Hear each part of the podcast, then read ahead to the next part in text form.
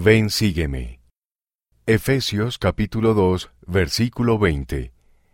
El fundamento de la iglesia verdadera de Cristo. La iglesia se edifica sobre el fundamento de apóstoles y profetas, con Jesucristo como la principal piedra del ángulo. Un mensaje del presidente Dallin H. Oaks, primer consejero de la primera presidencia.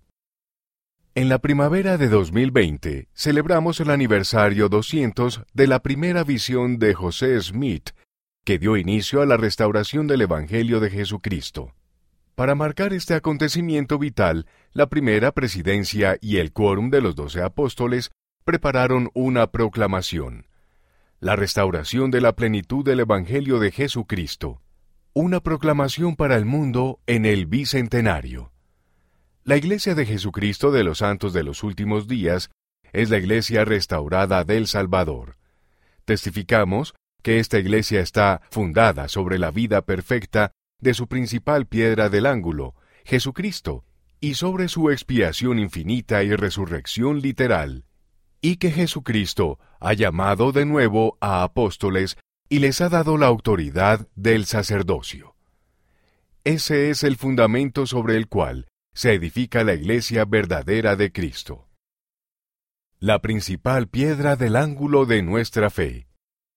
En el pasado, para los cimientos de los edificios a menudo se usaban piedras grandes, las cuales brindaban apoyo a la edificación. La primera y más importante de esas piedras era la piedra angular. Una vez colocada, la piedra angular determinaba la posición de todas las demás piedras de los cimientos. El apóstol Pablo enseñó que la iglesia verdadera de Cristo está edificada sobre el fundamento de los apóstoles y profetas, siendo la principal piedra del ángulo Jesucristo mismo. El Señor Jesucristo es el fundamento de nuestra fe y de la iglesia que lleva su nombre.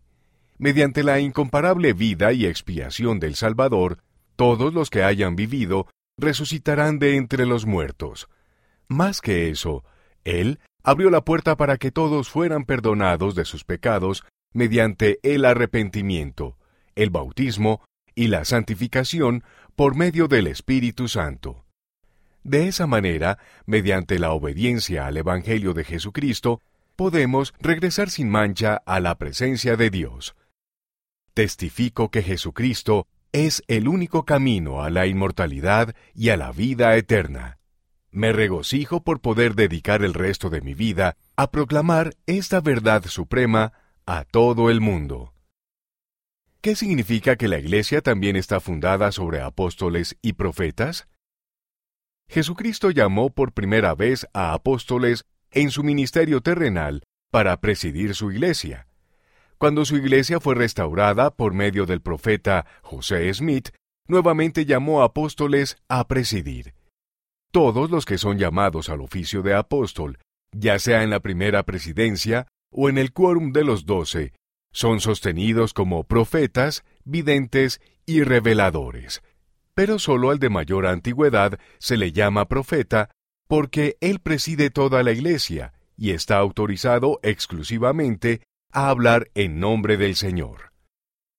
Los profetas y apóstoles son escogidos para dirigir la iglesia.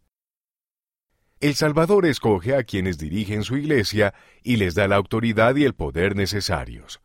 En la actualidad, Jesucristo dirige la iglesia por medio de su profeta y apóstol, Russell M. Nelson, y sus consejeros de la primera presidencia y del quórum de los doce apóstoles, quienes tienen la responsabilidad sagrada de ser testigos del nombre de Cristo en todo el mundo y de edificar y regular la iglesia. Junto con mis hermanos de la primera presidencia y del quórum de los doce apóstoles, testifico que Jesucristo es el Hijo de Dios. Él es la luz del mundo.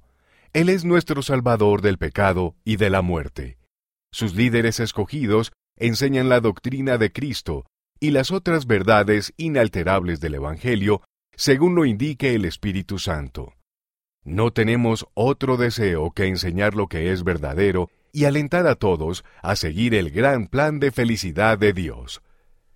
Puedes saberlo por ti mismo.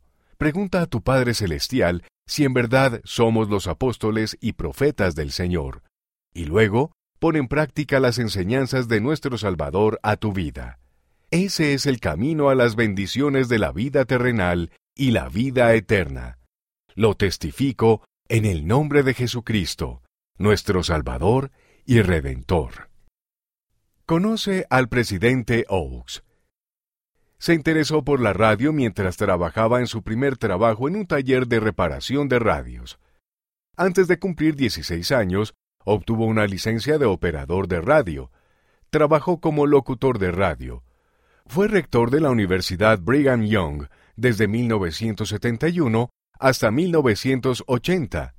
Fue juez de la Corte Suprema de Utah desde 1980 hasta que fue llamado al Quórum de los Doce Apóstoles en 1984.